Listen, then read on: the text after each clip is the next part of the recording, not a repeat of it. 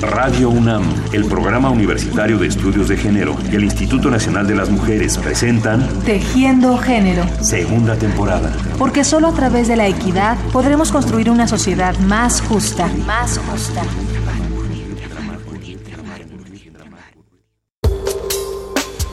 ¿A qué nos suena el término masculinidad?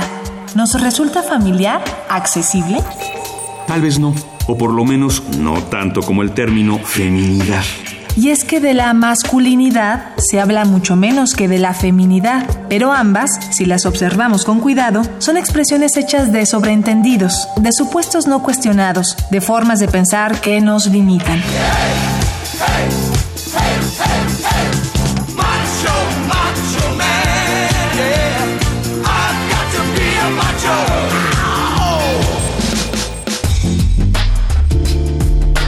Masculinidad, dice el diccionario de la lengua, es el conjunto de características propias de los hombres y por contraparte, la feminidad sería el conjunto de características propias de las mujeres. El problema radica en pretender que hay ciertas características, más allá de las biológicas, que deben darse por sentadas como propias de los unos y de las otras. Si recurrimos ahora al diccionario de sinónimos, veremos que las palabras que comparten significado con el término masculino son varonil, viril, vigoroso, fuerte, recio, valiente, enérgico.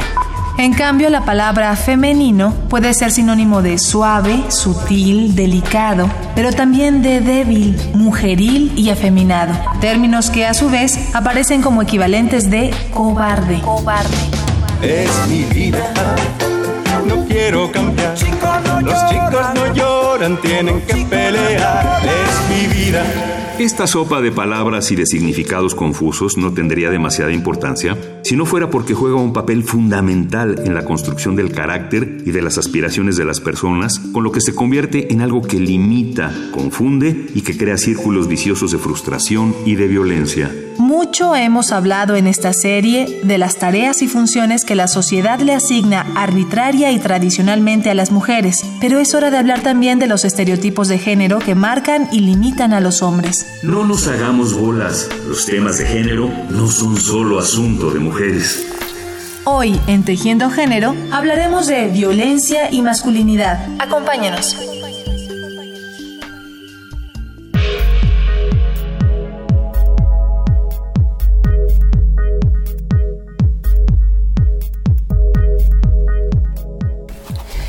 Hola, ¿qué tal? Iniciamos ya otra edición de violencia de Tejiendo Género en su segunda temporada y con otro tema precisamente alrededor de la violencia, violencia y masculinidad. Les doy la más cordial bienvenida a todos y todas que nos permiten acompañarle y sobre todo la invitación cordial a que reflexionen con nosotros hoy justamente para violencia y masculinidad. Tenemos un libro de obsequio para las personas que llamen. Al final, al azar se van a elegir entre las llamadas y las comunicaciones electrónicas cuatro ejemplares y después les diremos en dónde se recogen. El tema del libro es Feminicidio, actas de denuncia y controversia. La autora es Ana María de la Escalera. Y pongo a su disposición nuestras formas de contacto para que no solamente pues, nos den sus comentarios, sino que también participen en esta en este para obtener este libro. El teléfono en cabina es 55 36 89 89. En Facebook y en Twitter nos encuentran como Tejiendo Género y el correo electrónico a su disposición es tejiendogénero@gmail.com. Bueno, lo interesante de esta tarde, que seguramente vamos a tener una muy buena discusión incluso, reflexión y discusión esperamos, es que tenemos tres hombres discutiendo de la violencia y de la masculinidad y ciertamente no es muy común que los hombres reflexionen sobre sus comportamientos o cuestionen los rol, el rol que les ha tocado en la sociedad. Así que creo que es muy interesante tener tres perspectivas masculinas del tema. Les voy a presentar con mucho gusto Juan Guillermo Figueroa, filósofo, matemático y sociólogo, investigador en el Colegio de México y en la Universidad Nacional Autónoma de México. También ha colaborado en la Facultad Latinoamericana de Ciencias Sociales en sus sedes de México y Buenos Aires, en la Universidad Peruana Cayetano Heredia y en el Instituto Chileno de Medicina Reproductiva, entre otras. Autor de diversas publicaciones, entre las que se encuentran reflexiones sobre las dimensiones éticas de la investigación social, sobre salud y valores humanos, como el libro Ser padres, esposos e hijos, experiencias y valoraciones de varones mexicanos. Del cual fue uno de sus coordinadores. Juan Guillermo, gracias por estar esta tarde aquí. Muchas gracias, buenas tardes. Le damos la más cordial bienvenida a Leonardo Olivos, es investigador del programa de investigación feminista dentro del Centro de Investigaciones Interdisciplinarias en Ciencias y Humanidades. Es licenciado en Ciencia Política y de Administración Pública por parte de la Facultad de Ciencias Políticas y Sociales de la UNAM y es maestro en Estudios Políticos y Sociales por la misma facultad. Leonardo, bienvenido. Gracias. Buenas tardes. Buenas tardes. Está con nosotros Héctor Frías, es licenciado en Relaciones Internacionales por la Facultad de Ciencias Políticas y Sociales de la UNAM y estudió su maestría en Relaciones Internacionales por la misma universidad. Actualmente es subdirector de capacitación del Instituto Nacional de las Mujeres, donde su actividad profesional se centra en impartición de talleres y conferencias en los temas relacionados con la perspectiva de género, la masculinidad, la equidad e igualdad de oportunidades y su aplicación en leyes, programas y políticas públicas en nuestro país. Es promotor de acciones como la licencia por paternidad a favor de la construcción de relaciones más equitativas entre mujeres y hombres como fin último de la perspectiva de género. Héctor, de nuevo bienvenido. Muchas gracias por la invitación. Buenas Gracias. Bueno, si les parece, creo que es muy importante las definiciones. Ya lo escuchábamos un poco en la cápsula, ¿no? Hay definiciones un poco tramposas, por decir lo menos, en que lo femenino tenga también toda una serie de acepciones negativas. Pero, ¿qué les parece si empezamos por definir un poco lo masculino y por desentrañar la diferencia entre masculinidad y machismo? Juan Guillermo. Mira, una de las cosas que trabajamos mucho en la, curiosamente, en la querida Facultad de Ciencias Políticas, es revisar simplemente los diccionarios. Los diccionarios, en teoría, se esperaría que fueran neutros.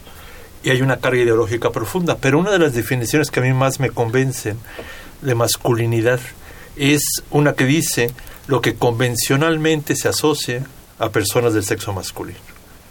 Y me parece excelente porque si uno le pone la palabra convencional, puede que haya ciertas diferencias en el tiempo, diferencias en los espacios. ¿no?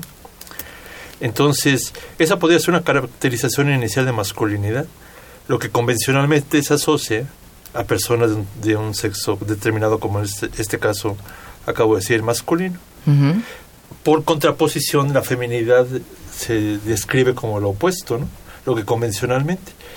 Curiosamente, cuando uno revisa en el tiempo, uno puede encontrar que hay cambios, que antes se podía identificar ser masculino de cierta manera y de repente pasa con el caminito de la historia una diferencia. Pero lo que yo quisiera simplemente subrayar en este primer comentario es esa definición no incluye las excepciones, no incluye las personas que no caen en la regularidad. Y uh -huh. yo estoy un poquito entrenado en matemáticas.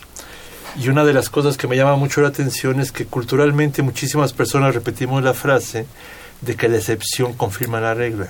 ¿eh? Yo nunca he entendido por qué decimos eso. Cuando la excepción lo que hace es cuestionar la regla. Entonces, si hay personas que no caen en la regularidad, lo que, que no caen la, en la convención. En la convención, es lo que mucha uh -huh. gente repite, habrá que empezar a preguntarnos cómo las nombramos, cómo las describimos. ¿no? Porque la filosofía del lenguaje suele decir que lo que no se nombra, uno acaba creyendo que no existe. Es Entonces, mi eso. primera invitación es como identificar convenciones, y, pero de identificar que son convenciones. Y segundo, identificar las excepciones. El teléfono a su disposición 55 36 89 89. Llame, participe, comente. El tema es violencia y masculinidad. En Facebook y en Twitter nos encuentran como Tejiendo Género y el correo electrónico es tejiendogénero.gmail.com. Eh, en cuanto a masculinidad y machismo, Leonardo, ¿qué diferencias encontramos hoy?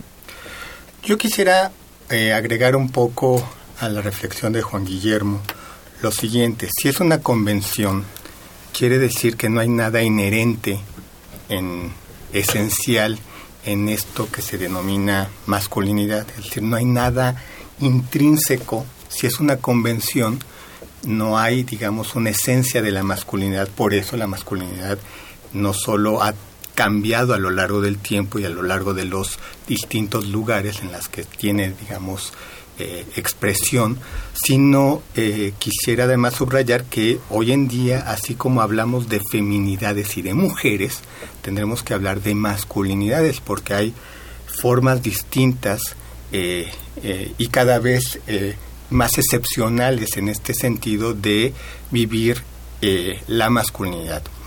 Y con respecto al machismo, a mí me parece que el machismo es esta ideología que hace énfasis en la supremacía de los hombres sobre las mujeres, que se enseñorea en eh, subrayar que los hombres somos eh, más capaces porque tenemos el don de la razón o somos eh, más fuertes porque físicamente estamos provistos de ciertas características y que eso justifica en muchos sentidos el lugar subordinado de las mujeres, ¿no?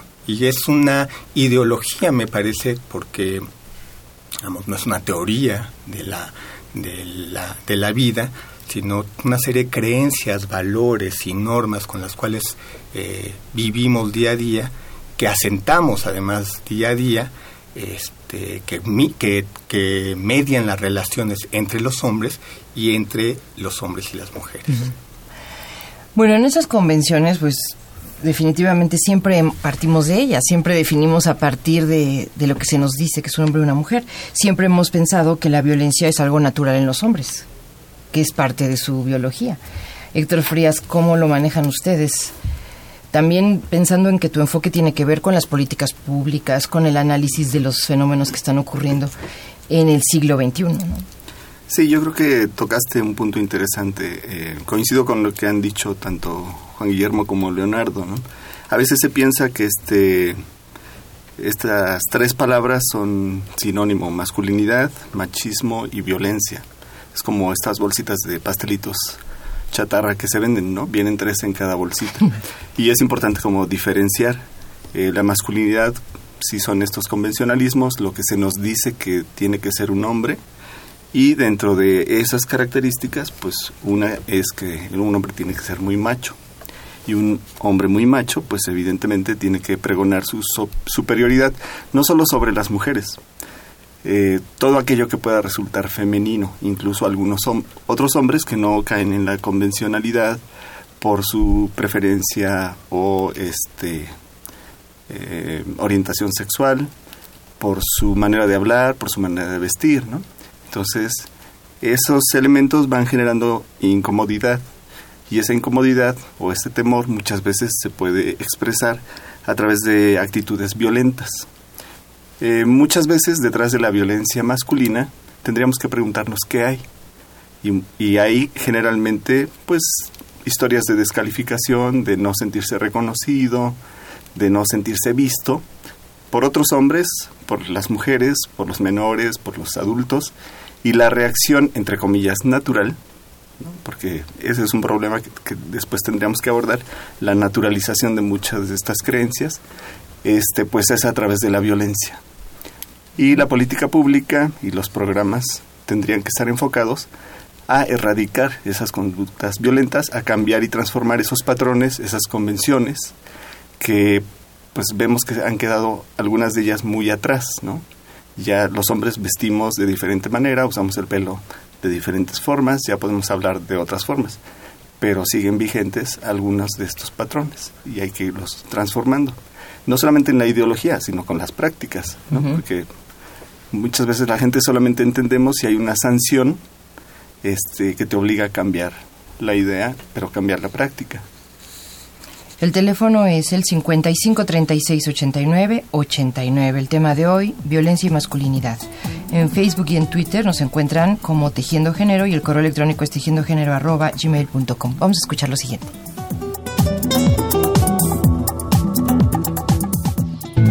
Yo soy mexicano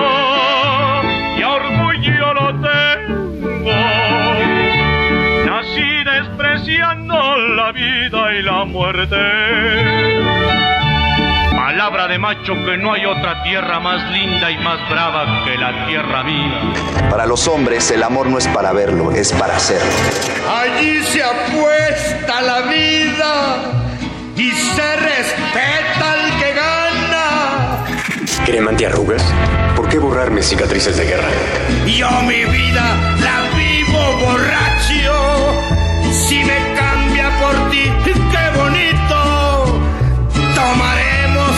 A lo macho. Hay dos cosas cosas que un hombre no presta. La mujer y el coche. Es mi vida, no quiero cambiar. Los chicos no lloran, tienen que pelear. Es mi vida. Para los hombres tener el control es tener el poder. Y dicen que los hombres no deben llorar. El amor de mi vida tiene llantas.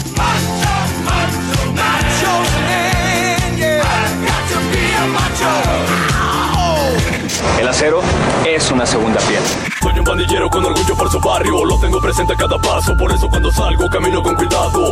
Mi casa es tu casa, pero mi coche es mi coche.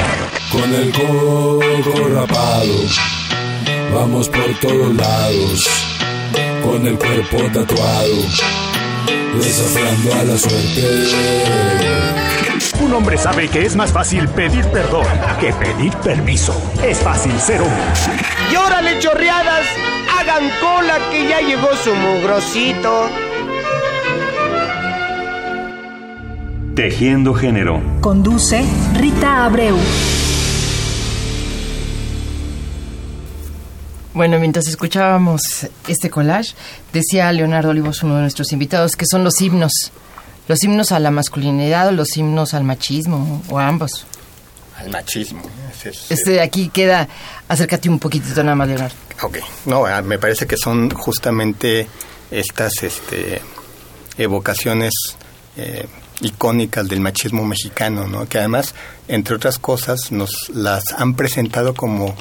Por eso me parece que siempre hay que subrayar que no hay nada de natural en esta condición, ¿no? Porque parece, parte de la ideología eh, es a presentarnos estas realidades como, como intrínsecas del, del mexicano, ¿no? Los mexicanos somos Como que lo trajeras en los genes. Exactamente, así. Y no El- ocurre. eh, y la verdad que yo no me parezco a, a- a Jorge Negrete y, y- y- Y tal vez ni Jorge Negrete se parecía a Jorge Negrete. y yo creo que Puede ser. seguramente no era otro el, el Jorge Negrete Exacto, de la vida real. pantalla.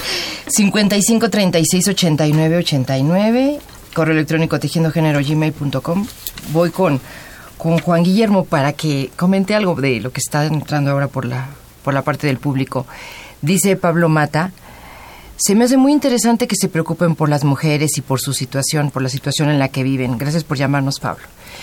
Eh, se me hace que les parece un poco extraño y además es verdad que no es común que los hombres reflexionen sobre su masculinidad, reflexionen sobre el rol, cuestionen, se salgan de la convención, o sea, en fin, ¿no? Mira, yo no estoy tan de acuerdo con eso, de que no es común. ¿Tú crees? Yo lo creo, y no te lo digo únicamente como alguien que investiga sobre el tema. Yo creo que los hombres platicamos de muchas cosas. ¿sí? Quizá lo verbalizamos, lo, lo exteriorizamos de maneras distintas a como lo estás planteando. Y con todo respeto para todas mis queridas amigas feministas, de repente tú preguntabas hace rato, se asume como natural que la violencia es parte del ser hombre. ¿no? Pero como alguien que ha acompañado a colegas, alumnos y, e investigadores investigando violencia, aunque yo no la investigo, curiosamente, me llama mucho la atención que de repente hay gente que investiga, se pone como tema de estudio, ¿por qué los hombres son tan violentos? Y se hace un rastreo de, de posibles causas y, y Héctor acaba de decir atinadamente lo que uno va descubriendo en, en esa en ese rastreo de las de los orígenes o las causas de la violencia que ejercen muchos hombres. Pero a mí lo que me, me gustaría enfatizar, y quizá va a ser parte de mi terquedad durante todo el programa, es cómo interpretamos las excepciones. ¿eh? De repente hay colegas que han querido investigar cómo sobreviven los hombres que no son violentos. ¿Cómo? Como acaba de decir Leonardo. ¿Cómo sobreviven esos sujetos que no se parecen no- y ni pretenden ni, ni les interesa parecer En lo más mínimo. A esos estereotipos que nos han vendido de miles de formas? ¿no? Una de las grandes problemáticas es cómo los nombramos y si realmente tiene legitimidad el buscarlos. Pongo un ejemplo. Un querido exalumno se propuso investigar a hombres no violentos. Y la primera reacción de algunas personas cercanas al tema de violencia le decían, oye, Miguel, esos hombres no existen, no los busques. No tiene sentido buscar hombres no violentos, ¿no? Y decía, ¿cómo no, cómo no tiene sentido? Decía, claro, claro. En una sociedad patriarcal, que es un elemento importante a considerar, decía, le decían varias colegas, todo sujeto del sexo masculino tiene ganancias, haga lo que haga, aunque se comporte muy civilizadamente. ¿eh? Eso violenta a las personas discriminadas en la sociedad patriarcal. Y por lo tanto, para poder ser nombrado no violento, ese hombre tendría que no vivir en una sociedad patriarcal. Él dice, oye, no, pero espérate, o sea, no, no, no, le decían, te, lo vamos a dejar muy claro. Cuando mucho serán hombres que controlan su violencia. Entonces yo de repente tengo temor a ciertos esencialismos en la lectura de los vínculos entre violencia y masculinidad, ¿no? Entonces a mí me gustaría como tratar de acotar, explicitar qué entendemos por violencia. Bueno, O sea, es muy importante. Así, así como tú nos pedías al principio, como qué podía ser la masculinidad. ¿no? Me parece muy bien. Que la ronda que sigue- Como para poder decir se- cómo se vinculan o cómo no se vinculan, o en qué contextos puede haber sujetos masculinos que desde su práctica, su identidad, su búsqueda, no ejercen violencia, o por lo menos lo intentan. ¿eh? Sí. Y, y cómo las mismas mujeres, desde su propia identidad, al margen de que colectivamente son discriminadas en una sociedad patriarcal, puede que un recurso y una estrategia de sobrevivencia sea el ejercicio de violencia. Podría ser. Entonces, Sí, sí, sí. Bueno, vamos como nos propone Juan Guillermo definiendo la violencia, pero si les parece también les digo lo que está sucediendo con las llamadas porque están entrando y queremos también esta participación es muy importante. Recuerdo el teléfono que es el 55 36 89 89. En las redes estamos como Tejiendo Género y el correo electrónico es tejiendogénero arroba gmail.com. Dice Einert Argaez en Twitter, ¿quién define o quién legitima el ser macho o el ser masculino? ¿Quién legitima? A Héctor Frías. Pues es una buena pregunta. Podríamos decir la sociedad, pero entonces ¿dónde queda la responsabilidad individual? ¿no? Ujú. Porque bueno, a mí me pueden decir que ser hombre es eh, golpear a las mujeres, golpear a, a otros hombres y golpearme a mí mismo, porque también la violencia masculina Se puede. se ejerce contra uno mismo al pasarse en las comidas, en atravesarse o eh, vivir situaciones de riesgo hacia otros hombres, no solamente descalificándolos, sino golpeándolos, etcétera, y eso. Y hay una parte de responsabilidad individual. Yo legitimo mis conductas machistas de superioridad, de este arrogancia, de violencia, aunque estas están asentadas, digamos, como en todos estos mensajes o mandatos sociales, estos convencionalismos que me dicen que yo tengo que ser fuerte, que nadie me tiene que mandar, y menos las mujeres, etcétera, etcétera. ¿no? Entonces, eh, es una buena pregunta. Sí. No sé si la responda del todo, pero me interesaría más bien como regresar la reflexión a los y las radioescuchas. Me gustaría retomar un poco de lo que se comentaba. Y sobre este, todo, si quieres ya ir apuntando Ajá. sobre la definición de violencia, Ok. ¿te parece? Eh, no, no me parece. ya Pues empezamos entonces- con la violencia. Sí, sí, sí. No, es que me parece interesante, si quieren en el tercer bloque podemos entrar un poco como esto. Me parece interesante antes que pasar a, la definición de la violencia, eh, retomar una de las frases que me llamó la atención que decía, por ejemplo, que para los hombres este, el amor no hay que decirlo, hay que hacerlo. Y a veces por encima de los deseos y la voluntad de las otras personas y se convierte en violencia sexual. Y a lo mejor ni siquiera hacerlo, incluso pagar por hacerlo. Y ahí entramos a temas de violencia muy fuertes como son la prostitución, la trata de personas, que detrás de esto tenemos conductas masculinas legitimadas por la sociedad, por la colectividad y por el individuo, ¿no? Y que son problemas sociales, políticos, que llevan en sí mismos problemas de presupuesto público, de política pública, y que hay que atenderlos, ¿no? Sí. Porque la violencia a veces pensamos que es pues, la violencia en casa, la violencia en pareja, pero eh, eh, reviste dimensiones muy amplias. Gracias, de todas maneras nos estás ayudando a entender la violencia, aunque, Aunque hayas, eh, sí, aunque te opongas a hablar de ella. No, no, creo que sí, es, es muy interesante esto que tú dices, porque ese fue un mensaje publicitario que aparentemente no era, no era precisamente hablar de educación sexual ni de enfoque de género y sin embargo hay un mensaje que estamos recibiendo a través de ese mensaje. ¿no? Bueno, en la ronda le toca el turno a, Leonardo. Bueno, pues yo sí acepto la provocación de Juan Guillermo, pues siempre eh, tiene estas entradas que generan reflexión y- y discusión. Y me parece que, en efecto, hay que distinguir la violencia. Yo la distinguiría, por ejemplo, de la agresión. Y me parece que la violencia, yo estudié ciencia política, entonces eh, no puedo entender la, la violencia sin pensar en relaciones de poder, sin pensar que la violencia es un recurso para mantener, eh, a veces es el último recurso, como antes se decía del aborto en los lemas del feminismo, es un último recurso para seguir manteniendo una situación de control sobre eh, otras personas, dígase mujeres, hombres, y en ese sentido un sistema de poder en el cual el reparto del mismo está diferenciado, seguramente la regularidad será que quienes detenten este mismo detenten el uso de la violencia.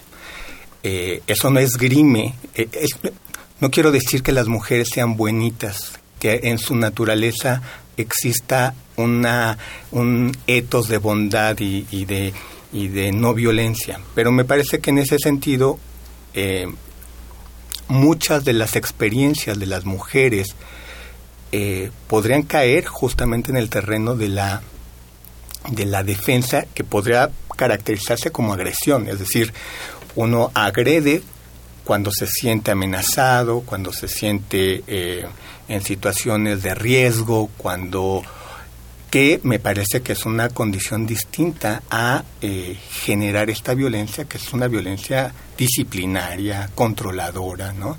Eh, y que bueno, eh, Es decir, que se tiene que hablar de las violencias, las masculinidades, las feminidades, en rigor, ¿no? Porque Sí. hay, hay todas esas posibilidades, o sea, no hay- ninguna es como única y es y digo, no no no se puede generalizar pues a través de un solo término. Claro. Mira, yo quisiera decir otra cosa igual de provocadora para alimentar lo que estamos conversando. Acabo de ver una película muy interesante que se llama Hannah Arendt. Sí. Y lo que generó esa el, el- el evento del que dan cuenta en la película fue una discusión brutal, en particular entre la gente judía. Dicho en breve, lo que Hannah Arendt hizo es una mujer, una filósofa, una filósofa de origen judío, que logró salir del, del holocausto, de la, de la agresión de la Segunda Guerra Mundial, fue ir como reportera a narrar, a hacer un reportaje, valga la redundancia, sobre un juicio a uno de los generales nazis que habían participado en, la matanza de múltiples judíos. Siendo de origen judío, lo que muchísima gente esperaba era que evidenciara la, la maldad, la perversidad, La crueldad. sujeto- de la crueldad del sujeto en cuestión. Pero lo que Hannah Arendt hizo fue una reflexión filosófica, no, una re- no un relato de, de reportero, en el sentido más amplio del término. Y lo que ella construyó fue una categoría muy sugerente y muy problematizadora, que es la banalidad del mal. Lo que ella daba a entender es que ese sujeto que estaba ahí siendo juzgado no le negaba la responsabilidad que tuviera, ¿eh? esa responsabilidad individual a la que atinadamente hace referencia Héctor, sino que era parte de un sistema, ¿eh? que era como un títere más que reproducía ese tipo de prácticas que acababan matando a, a muchísimas personas, pero que no se le veía una gran dosis como de culpa, de responsabilidad, de remordimiento por lo que había hecho. Yo tengo la impresión, aunque suene medio duro lo que voy a decir, que hay muchísimos hombres que reproducen actos de violencia por un sistema que los socializó como legítima la violencia en sus identidades de género, ¿no? que tampoco lo viven con mucha culpa, con mucha preocupación por lo que están haciendo. ¿no? Hay una dosis de enajenamiento, de enajenación en, en esos sujetos, ¿no? que no los exime de responsabilidades, pero, sino que hace más difícil el paso para, el paso para Ah, incluso. asumir responsabilidades. Un, un querido colega, Luis Bonino, habla de unos micromachismos, como ciertas prácticas que los hombres seguimos. Micromachismos. A- a- sí, aterrizando el machismo. Eh, Hace una aplicación práctica de lo que Foucault habla de, de microrelaciones de poder, ¿no? en la lógica del poder de que hablaba Leonardo. Entonces dice, hay ciertas prácticas que los hombres seguimos para es como para operacionalizar el machismo, es para verlo más cerquita. ¿eh? Sí, sí, sí. Y entonces dice, pero lo complejo de los micromachismos, y lo dice un psicoanalista, es que tienen la dulce inocencia del inconsciente, ¿eh? que es una frase complejísima, porque yo nadie es responsable de su inconsciente. ¿eh? El problema es cuando ya cuando ya haces consciente una práctica, ya eres responsable de la, de la práctica. ¿eh? Pero si, si estaba al nivel del inconsciente, pues no puedes dar cuenta de lo que tu inconsciente te, te mueve, ¿no? Entonces yo tengo la impresión que lo complejo, o sea, yo estoy muy de acuerdo con Héctor de hablar de responsabilidades, pero eso supone, o sea, puede correr el riesgo de que los individuos concretos a nivel individual, valga la redundancia, tendrían que cambiar sus comportamientos. Sí, y de sí, repente pareciera que la sociedad como un todo, a la persona que preguntaba quién legitima el machismo, ¿no? La sociedad como está estructurada tiene múltiples instituciones, múltiples normatividades, múltiples prácticas que legitiman el predominio de los hombres sobre las mujeres. Eh, La publicidad es un ejemplo, ¿no? Lo que acabamos de escuchar de la frase del aceite. Así es. Entonces X, pueden ¿no? que sujetos que no están muy habituados a reflexionar sobre su cotidianidad, pues lo que hacen es aprenden cómo sobrevivir en esa cotidianidad y reproducen esos actos de violencia, pero el paso para la responsabilidad a veces es complejo.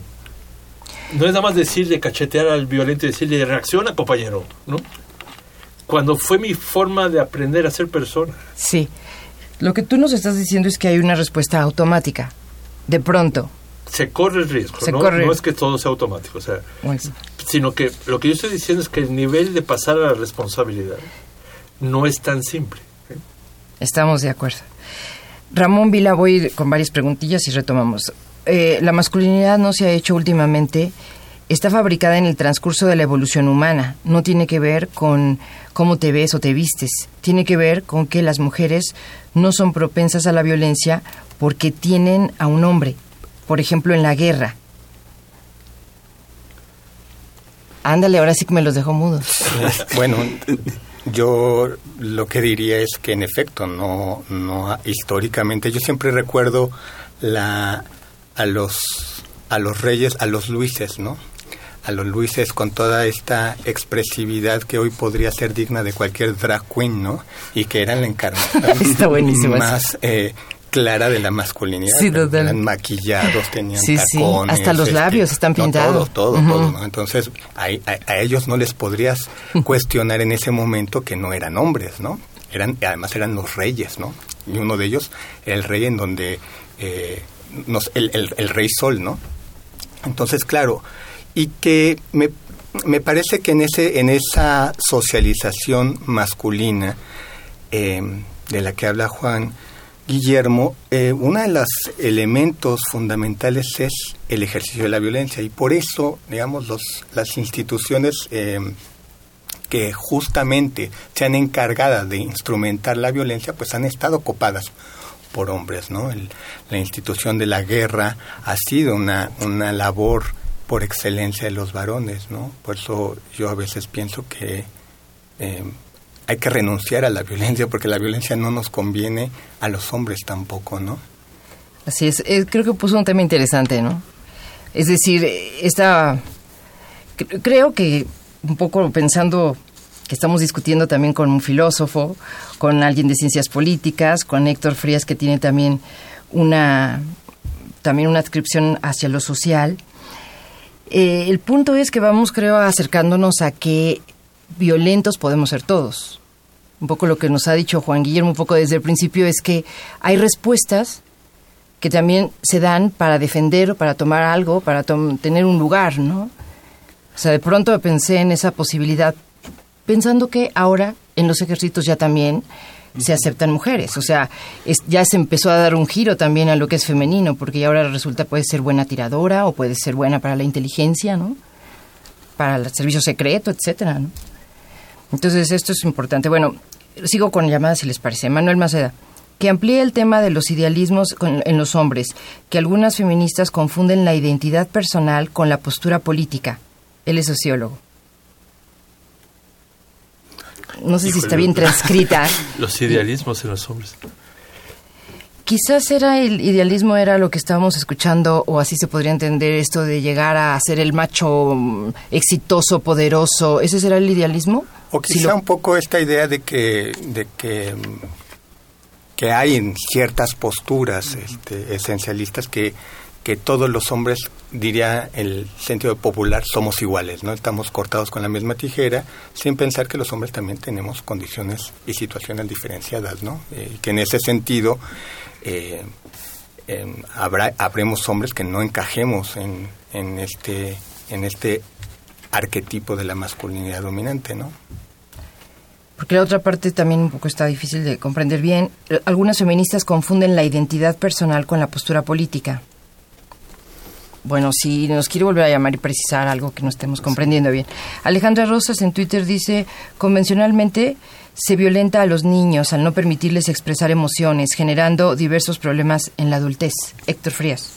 Sí, bueno, ese es un tema eh, muy comentado, ¿no? Como en general a los hombres se nos eh, inhibe la expresión de emociones y sentimientos consideradas femeninas, pero las emociones son ni masculinas ni femeninas, son emociones ni son buenas ni malas. Y eh, efectivamente se empieza a socializar desde muy pequeños este, a los niños con estos valores de tiene que ser fuerte, etcétera. Y la conecto con la pregunta anterior que nos dejó un poco mudos, porque Mm, esto de las mujeres no son propensas a la guerra. Yo pienso ahora en esta película que está por estrenarse de los Juegos del Hambre, ¿no? Donde hay escenas eh, violentas eh, representadas por hombres y por mujeres. Y yo creo que tanto hombres como mujeres somos eh, violentos y violentas y fácilmente podemos caer en estas situaciones y tendríamos que revisar porque también cuando hablamos de problemas sociales eh, o de política pública está el maltrato infantil.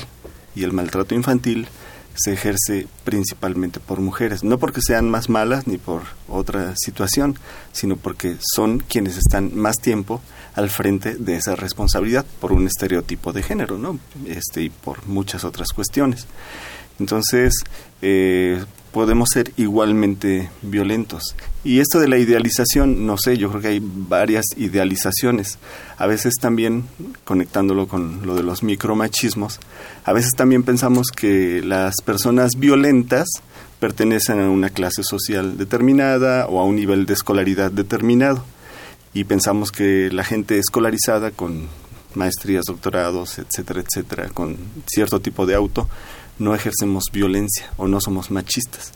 Y hay pequeños ejemplos donde sí, ya no pregono mi superioridad a través de los golpes, pero sí de sutiles eh, dosis de yo lo hago mejor, ¿no? Como yo cuido mejor, yo lavo mejor, eh, hago actividades entre comillas femeninas mejor y ahí pues me coloco nuevamente en la superioridad y puede ser una forma de idealización también, ¿no?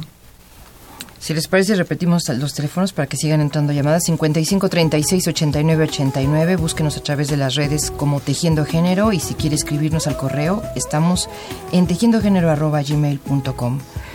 Vamos a escuchar algo más.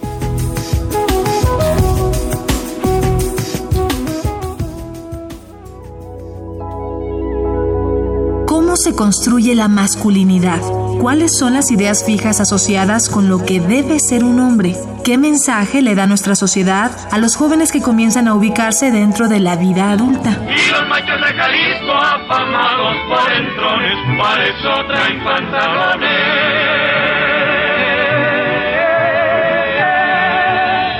El sociólogo norteamericano Michael Kimmel ha dicho que existen cuatro reglas de oro que la sociedad pide que los hombres cumplan todo el tiempo. Las cuatro reglas de oro de la masculinidad hegemónica y tradicional. La primera regla es ser siempre agresivo y atrevido, tomar riesgos, vivir al límite. La segunda es ser importante, es decir, ser poderoso. La masculinidad parece medirse en dinero, en estatus, en éxitos deportivos, en popularidad, en control sobre los demás. La tercera regla, ser duro como un roble. Lo que define a un hombre es ser confiable en momentos de crisis, parecer un objeto inanimado, una roca, un árbol, algo completamente estable que jamás demuestre sus sentimientos. Y finalmente la cuarta regla, la más importante, nada de mariconadas. no se puede hacer nada que remotamente sugiera feminidad. La masculinidad, tal como se ha entendido tradicionalmente en nuestra sociedad, es el repudio de lo femenino. Yo mi vida la vivo Si me cambia por ti, qué bonito. Tomaremos los dos a lo macho. Pensemos con calma. ¿Será verdad esta afirmación? Nosotros creemos que sí, que la mayoría de los hombres se ven sometidos de una u otra forma a estas exigencias y que a partir de ello, la violencia es una de las arenas en las que su masculinidad se pone cotidianamente a prueba. Esto por supuesto no significa que todos los hombres sean violentos, ni mucho menos, pero sí es importante revisar hasta dónde las manifestaciones de violencia hacia las mujeres están relacionadas con esta forma de mirar la masculinidad. Los responsables de la mitad de las muertes violentas de mujeres en el mundo son sus maridos, novios, excónyuges o convivientes, y este es un dato que no puede soslayarse. Esto es algo preocupante, pero también lo es la violencia de los hombres entre ellos en riñas y pleitos, la participación de los jóvenes en pandillas y la violencia que los hombres ejercen contra ellos mismos, y que ha aumentado la tasa de accidentes y muertes por consumo desmedido de alcohol y estupefacientes,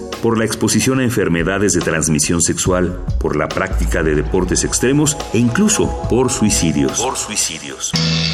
Con el coco rapado, vamos por todos lados. Con el cuerpo tatuado, desafiando a la suerte. Hay corazas muy apretadas que podemos desarmar. Hay ideales que limitan y lastiman a los hombres en sus expresiones afectivas, en sus metas, en su vocación, en su libertad de ser y de actuar. Rompamos con esa inercia. Conversemos, reflexionemos, compartamos experiencias. Tejiendo género. Observar, criticar, transformar. Bueno, esta cápsula toca varios puntos que espero que se, puedan se puedan desahogar en los 20 minutos de programa que nos quedan. Por lo pronto, Ramón Ávila volvió a marcarnos y dice que somos producto de la evolución.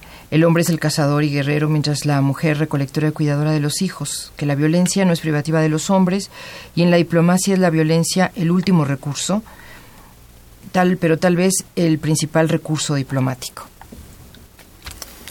¿Por dónde seguimos? Yo le quisiera partir- contestar a- al, señor compañero Ramón. Y voy a hacer una promoción a un canal que en términos de contenidos eh, genéricos es bastante malo, que es el Discovery Channel. Pero hace algunos años presentaron un caso que quedó petrificado para la posteridad, una escena de caza en China, de una, una, la cacería de un mamut, y descubrieron que no eran hombres, eran mujeres las cazadoras de este mamut. Así es que, de entrada, estas son una de las excepciones que no confirman la regla de que los hombres hemos sido siempre cazadores y las mujeres las recolectoras, ¿no? Bien, pues ahí está otro punto. Juan Guillermo. Sí, hay una cosa que me gustaría decir. La violencia no es privativa de los hombres, eso es muy claro. Pero la legitimidad social que tiene la violencia de hombres y de mujeres no es la misma. Y, Héctor decía una cosa mucho, muy importante. ¿Dónde está la responsabilidad individual? No puedo echarle solo la, la, la bolita a la, a la cultura, a la sociedad, aunque tiene su peso la cultura y la sociedad. Un querido filósofo, Jean-Paul Sartre, decía, nadie es responsable de, lo, de cómo lo socializan. Nadie escoge al papá, a la mamá, al, entorno familiar. Si mi entorno familiar me entrenó como macho, yo no soy responsable de que me entrenaran como macho. Si el entorno familiar me entrenó para ser un hombre muy solidario, no es, o sea, es suerte, pero no es mi responsabilidad. Pero lo que Sartre decía es de lo que sí somos responsables, es de lo que hacemos con lo que la sociedad hizo con nosotros. Es decir, tenemos la capacidad de tomar conciencia de lo que somos. Entonces, hay una cultura muy poderosa que de repente nos ha ido moldeando de cierta manera y puede que a los hombres nos entrenó más fácilmente para ejercer la violencia. Es impresionante entrevistar a hombres y preguntarles, oye, ¿has vivido violencia? Que te dicen, no, así violencia, violencia no. Entonces uno le pregunta así ya de manera desmenuzada, oye, ¿algún día te has peleado? Uy, muchísimas veces. Oye, ¿y esas peleas fueron iniciativa tuya o de alguien más? Pues mita y mita, ¿no? Ujú. Oye, ¿qué pasó con esas peleas? ¿Hubo algunas consecuencias fatales para tu cuerpo? Pues sí, mira, tengo dos fracturas, una conmoción y quién sabe qué, quién sabe cuánto. Oye, pero ¿y por qué hubo alguien que te violentó? ¿O por, por qué tomaste iniciativa? Pues es que me estaban molestando, ¿no? Y después de una larga narración de golpes, de uno le dice, oye, pero tú me dijiste que no habías vivido violencia. Y te dice, bueno, violencia, violencia no fue. Es parte del ser hombre. Es decir, el pequeño gran problema es que la socialización de género para muchos hombres genera un umbral que para que sea violencia, violencia, solo que me mate. Entonces, obvio que tiene Poniéndola así. posibilidad de los dos ejercerla, pero hay mucho mayores sanciones sociales para las mujeres que para los hombres para ejercerla. Y los hombres la acabamos como naturalizando y asumiendo, como dicen estos compañeros, pues es parte del ser hombre. ¿no?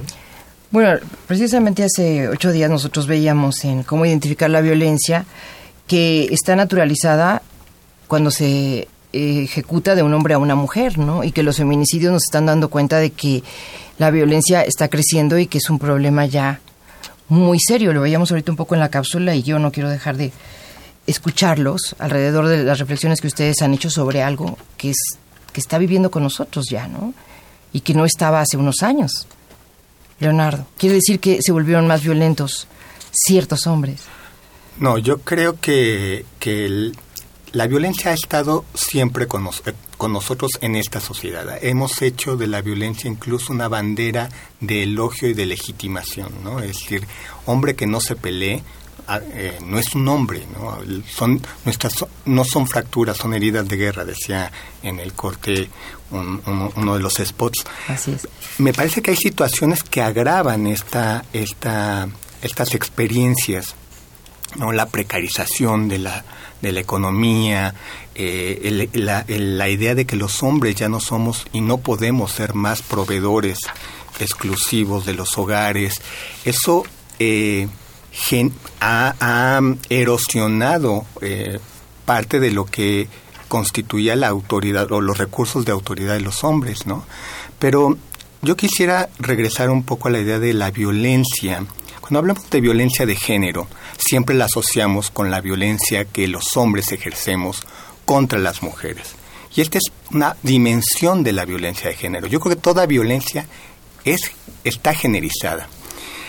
Y quizá eh, uno no pensaría que fenómenos como la, el narcotráfico, las pan- la construcción de pandillas, está, es, hay una línea conductora en esto que señalaba Juan Guillermo, en esta, en esta idea de que no solo hay una tolerancia social, sino una aceptación casi eh, natural de que los hombres estamos propensos a relacionarnos a través de la violencia y que en ese sentido no es de extrañar que los grandes cárteles y los pequeños también estén configurados por varones, ¿no? Son los varones quienes eh, estamos tan eh, naturalmente eh, entrenados a a disputarnos territorios, a disputarnos a las mujeres y por supuesto cuando hay recursos monetarios en el centro de estas eh,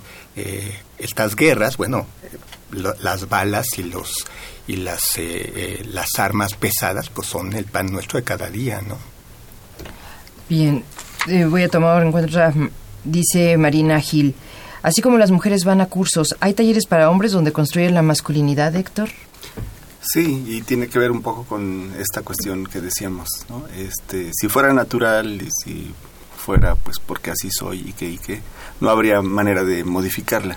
Sí hay varios talleres este en distintos espacios.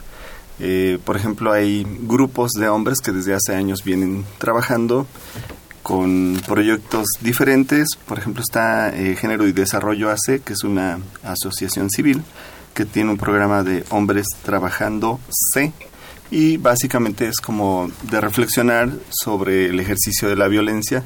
Está otro grupo como Hombres por la Equidad y Corazón Corazonar. Cor- Corazonar, ¿no? que son eh, básicamente parecidos los programas que manejan. Y curiosamente la idea es que los hombres que van ahí se den cuenta de que sí pueden hacerse responsables de la opción que tienen de ejerzo la violencia o no la ejerzo, ¿no? Porque entonces sí estaríamos legitimando que pues es algo que está en mi testosterona y no la puedo detener.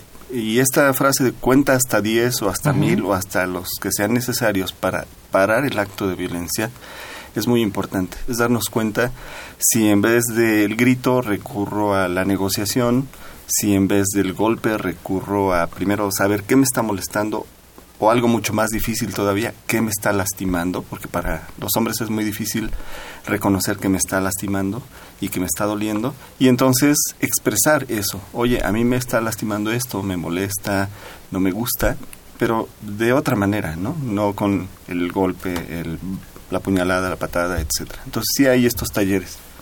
Muy bien, Juan Guillermo. Nada más me permites recordar los teléfonos 55 36 89 89. En Facebook y en Twitter estamos como Tejiendo Género y el correo electrónico es tejiendogénero arroba gmail.com. Adelante, Juan Guillermo.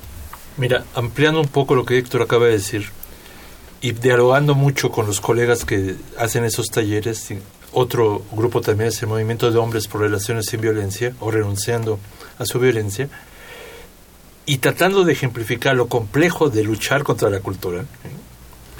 Hay hombres que se reconocen que han tenido grandes pérdidas en su vida, la pareja, los hijos y demás, y que recurren a esos grupos de talleres sobre masculinidad, que cuando escuchan de algún facilitador que les sugiere, pues trata de negociar el conflicto. ¿eh? Una de las cosas es, ¿y cómo se negocia? Sí, te lo creo. A mí me enseñaron que las cosas que yo necesito, si las tiene alguien más, como dicen los eslogans del machismo, pues se la quito. Y si no me la quiere dar, se lo, me lo madreo, ¿no? Sí, sí. Entonces, sí. así me enseñó mi padre, así me enseñaron mis, en, mis colegas de barrio. de Y tú me dices, negocia, platica. ¿Cuándo aprendí Habla. a platicar, no? Entonces, no es para decir que es muy complicado, pero sí es muy difícil a ratos con hombres que aprendieron que lo cotidiano, lo natural, lo, lo del ser hombre era el golpe. Hay procesos complicadísimos. Eso que decía Héctor, entre broma y broma, cuenta hasta 10, cuenta hasta mil. Algunos tenían que contar hasta 100 millones y yo creo que todavía te andaría con la vibra y las ganas de golpear a alguien. ¿no? Es un proceso complicado, no siempre es tan fácil el, el revertir el ejercicio de la violencia cuando uno aprendió que sea la forma de socialización. Emanuel Seda dice, eh, vuelve a comunicarse por Twitter y dice, lo que quise decir estaba relacionado con que algunas feministas, por su postura esencialista, piensan que no puede haber hombres feministas, invi- invisibilizando la diversidad. Bueno, yo creo que hay algunas, muy poquitas. Yo no conozco realmente, eh, yo me muevo en un círculo fundamentalmente feminista, en donde me aceptan como la oveja este, Blanca. morada sí. del grupo y este pero seguramente hay no, no seguramente hay posiciones como en todos lados de eh, que, que han esencializado a los varones como estos monstruos del poder no Yo creo que, retomando todo lo que han dicho y lo último que nos decía Juan Guillermo, lo que estamos aprendiendo es como a dialogar en esas diferencias, a entender cuando digo violencia a qué me refiero, cuando digo esto se negocia, qué estás diciendo, en fin, ¿no? Eso sí, un poco. Alberto Vera Zavala dice que él nos está escuchando de Pachuca Hidalgo y que hay algunos problemas en la transmisión por internet, que en algún vamos a pensar en retomarlo o revisarlo más bien. Bueno, pues se acerca ya el momento de las conclusiones. Eh, yo quisiera que ustedes, bueno, pues dijeran qué es lo importante, con qué nos quedamos. Ya entendimos que no es tan fácil decir no sean violentos, dialoguen, negocien, hablen.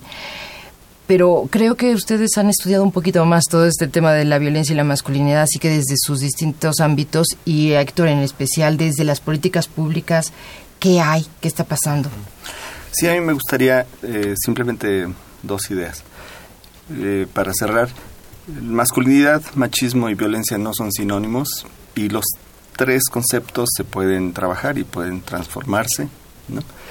Eh, violencia, ahora sí, es, está definida como toda acción u omisión que tiene como propósito causar daño y puede revestir el aspecto físico, emocional, económico, patrimonial, incluso el feminicidio que ya se mencionó.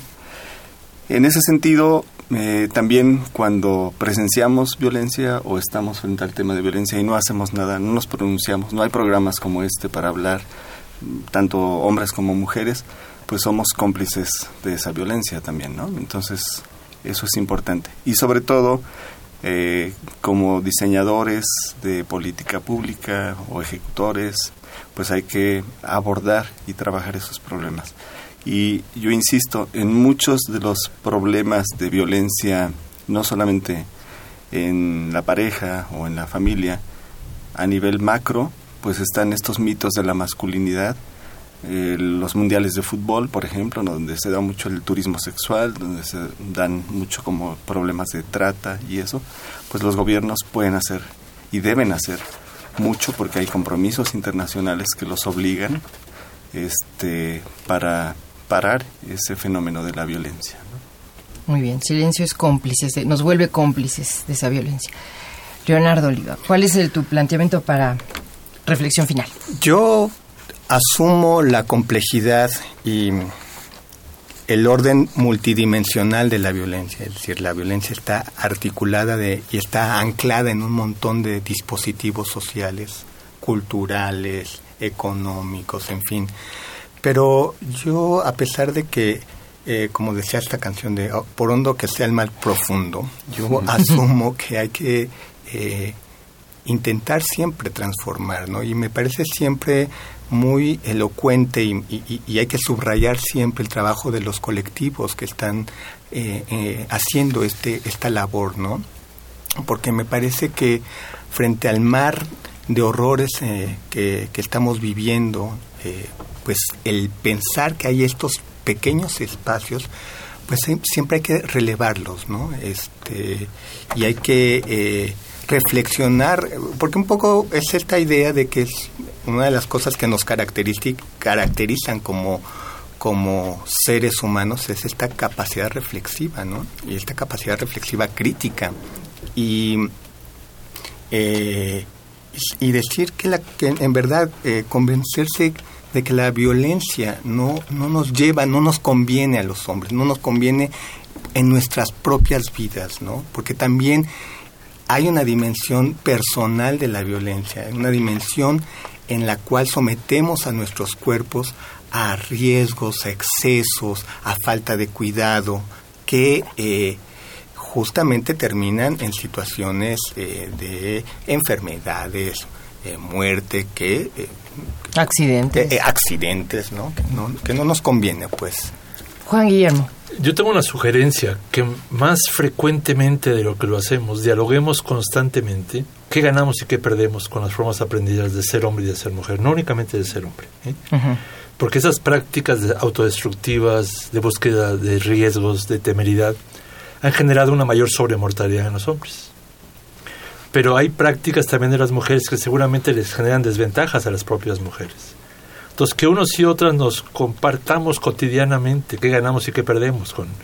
Hay un libro de Marina Castañeda que se llama El machismo invisible, que tiene en la contraportada una frase que la segunda parte dice, en una sociedad machista todos salimos perdiendo, hasta los hombres. Si pudiéramos evidenciarlo, sería mucho más atractivo el intercambio. Hay un querido colega, amigo de los tres, que dice que los hombres se mueren porque son muy hombres, los hombres se mueren como hombres. Yo siempre lo, lo cito, pero le digo, yo no estoy de acuerdo con eso. Porque dice, los hombres se mueren de una manera muy masculina. ¿eh? Yo le digo, no, perdóname, y lo digo aquí en Radio UNAM, se mueren de una manera muy pendeja. ¿eh? ¿Cómo le hacemos para no morirnos de esa manera y buscar formas más dignas de morirnos? Entonces simplemente balanceemos las ganancias y las pérdidas. Y si hacemos explícitas las pérdidas, estoy convencido de que muchos hombres le entraríamos a procesos de, vivir de una manera más lúdica los intercambios entre hombres y con las compañeras. Totalmente de acuerdo. Pues llegamos al final.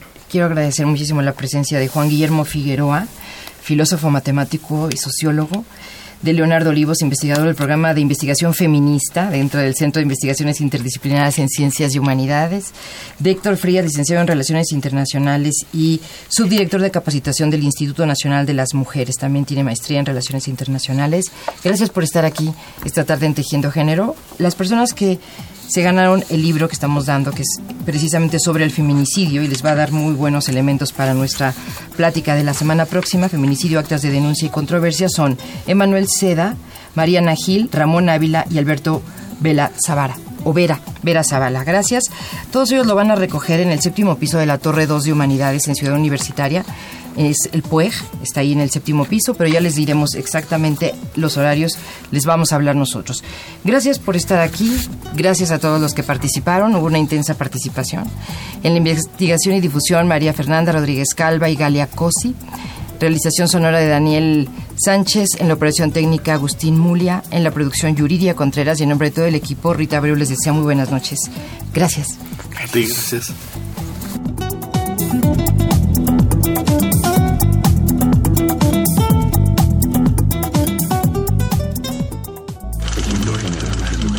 Radio UNAM, el Programa Universitario de Estudios de Género y el Instituto Nacional de las Mujeres presentaron Tejiendo Género. Segunda temporada. Porque solo a través de la equidad podremos construir una sociedad más justa. Más justa.